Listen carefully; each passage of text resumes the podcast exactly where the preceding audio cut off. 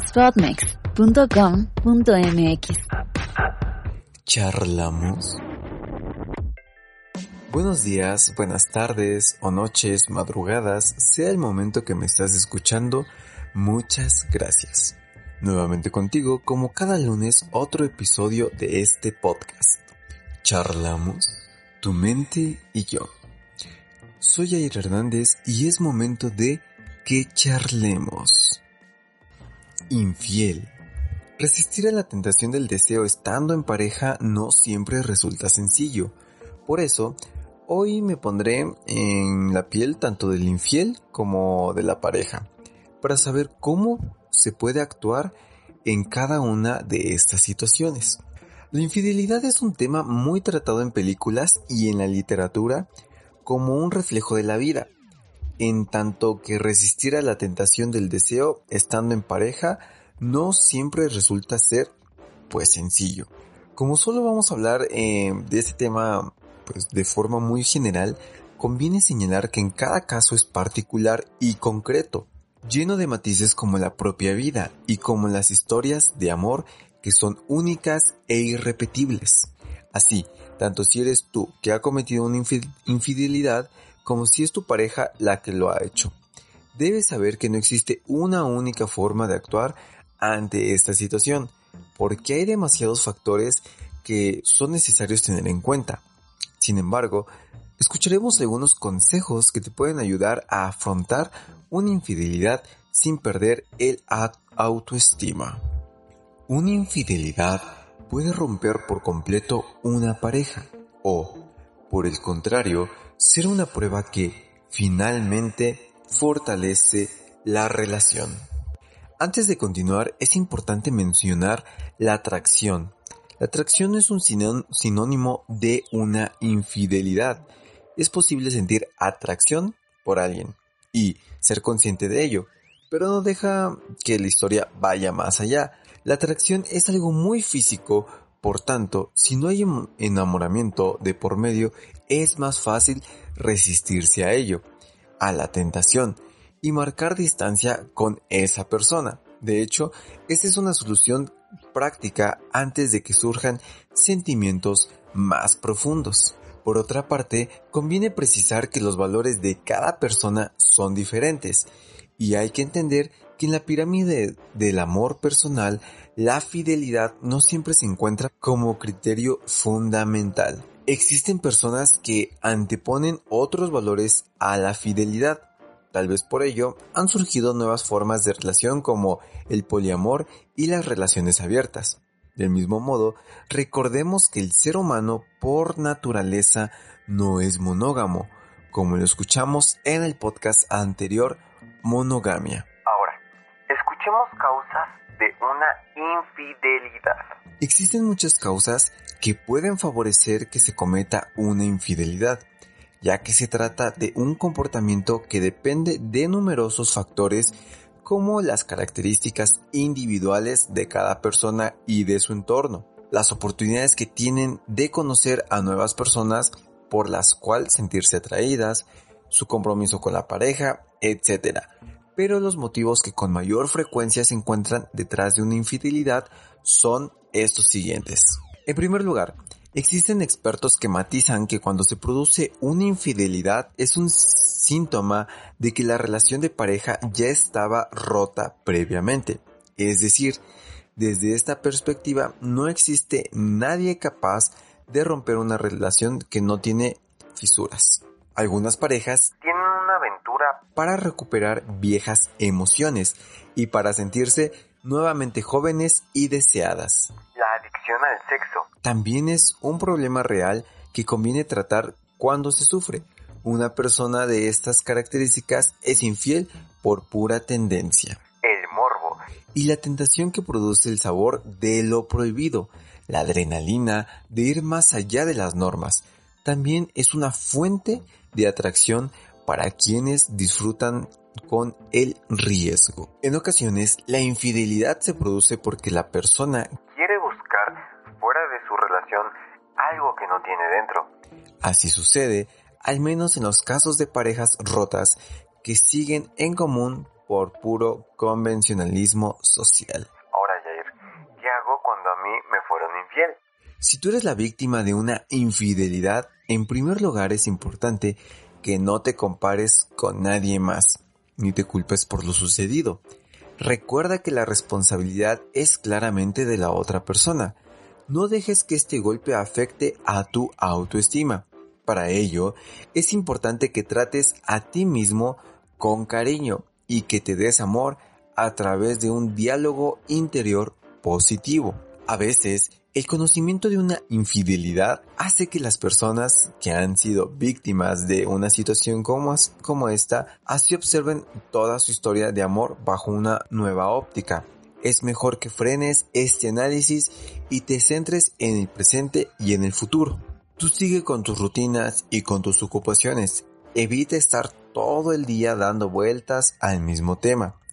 Ródeate de amigos de confianza y escucha tu corazón, porque al final la verdad de aquello que deseas la encontrarás en tu interior. Por muchos consejos que escuches, recuerdas que tú eres quien tiene el poder de decidir lo que más te conviene. Entonces, Jair, ¿puedo perdonar una infidelidad? Es un tema muy personal, porque cada persona decide qué es lo correcto para ella y para su vida. Sin embargo, es verdad que mientras cuando opinan desde una situación hipotética, la mayoría de las personas afirmamos que romperían pues esa relación si su pareja les fuese infiel. Cuando este hecho se produce de una forma real, la reacción cambia y surgen entonces dudas sobre qué hacer. Entran en la balanza el amor de tantos años, la convivencia, los sueños cumplidos y los momentos felices. También en la balanza pues esto pesa. Por ello es fundamental hacer balance y dar tiempo al tiempo, para no tirarlo todo por la borda en los primeros momentos de enfado y estupor. Superar una infidelidad no es fácil, pero sí que es posible con confianza mutua, mucha comunicación y sin dejar que las personas del entorno, como familiares, amigos, conocidos, opinen e influyan de una forma negativa sobre la decisión de la pareja. Ahora, perdonar una infidelidad supone hacerlo en el sentido estricto de la palabra, es decir, haciendo de verdad borrón y cuenta nueva, porque nadie puede decir que perdonar una infidelidad si a partir de ese momento va a estar controlando a su pareja en cada paso que dé. En caso de actuar así, serían pues los celos y el agobio los que maten la relación. Cabe aclarar que también lo que nunca se debe hacer ante una infidelidad es pagar al otro con la misma moneda. Es importante que cada persona se valore a sí misma.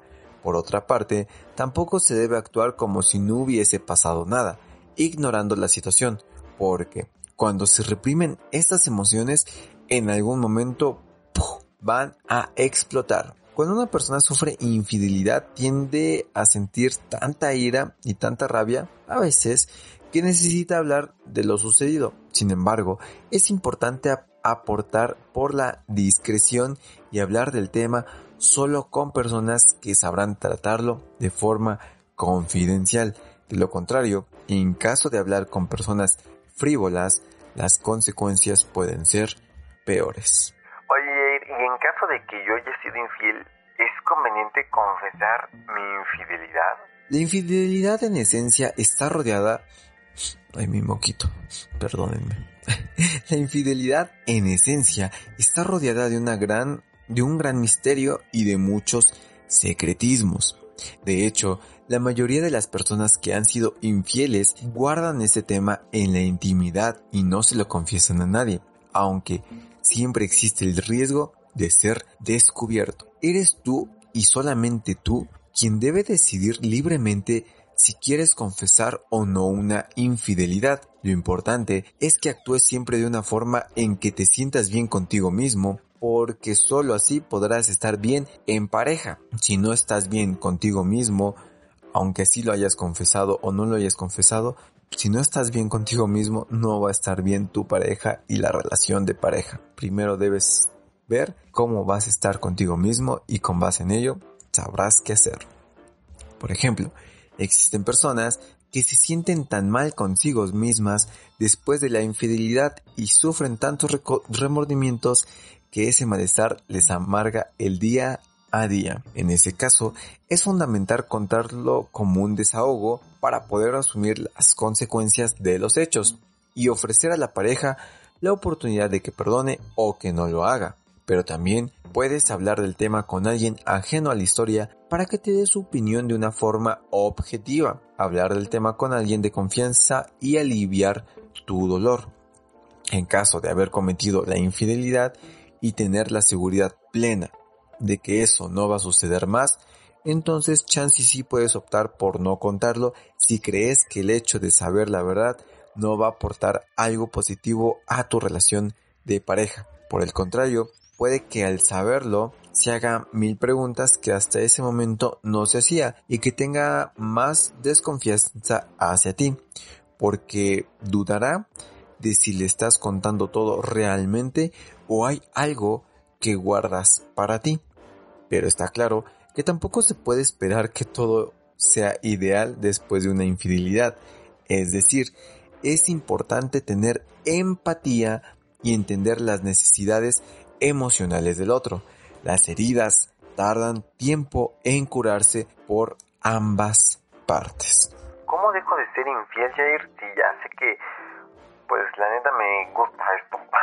Si eres infiel una vez tras otra vez y tras otra vez, es importante que asumas que tienes un problema. Solo a partir de ahí podrás avanzar para cambiar tu comportamiento y dejar de ser infiel. Es fundamental que acudas a un especialista para poder hacer terapia y descubrir las causas de esa actitud. Recordemos que siempre hay causas para realizar o el por qué estamos haciendo ciertas cosas. Cambia el concepto de culpabilidad por el de responsabilidad. La culpa te atormenta. En cambio, la responsabilidad te convierte en dueño de tus actos y te dota de la libertad de poder actuar de otra forma en el futuro. Por otra parte, conviene precisar que la vida en pareja no está hecha para todo el mundo. Cada persona tiene que elegir su camino. Tener una relación no solo implica disfrute, sino también capacidad de renunciar, respeto al otro, firmeza en los sentimientos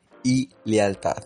Para finalizar con todo esto, conviene matizar que pese a que desde un punto de vista cultural siempre se ha asociado la infidelidad, con los hombres, en realidad la infidelidad es un acto que afecta tanto a hombres y a mujeres indistintamente por las debilidades humanas. Recordemos que por naturaleza el ser humano no es monógamo. Recuerda que cada capítulo es acompañado de un blog en el cual puedes consultar más detallitos que a lo mejor eh, aquí en el podcast no se dijeron para complementar si es que te queda duda. También está la parte de los comentarios para que si te sirve me lo dejes ahí en los comentarios y sepa que te está sirviendo o si tienes algún otro punto de vista igual adelante ponlo ahí en los comentarios. Recuerda que para llegar al blog de este capítulo lo puedes encontrar el link en la descripción de este podcast, de este capítulo o puedes entrar a spotnext.com.mx. Para antes de despedirme, agradezco como siempre el tiempo que me has dedicado para escucharme. Soy Jair Hernández y charlamos a la próxima.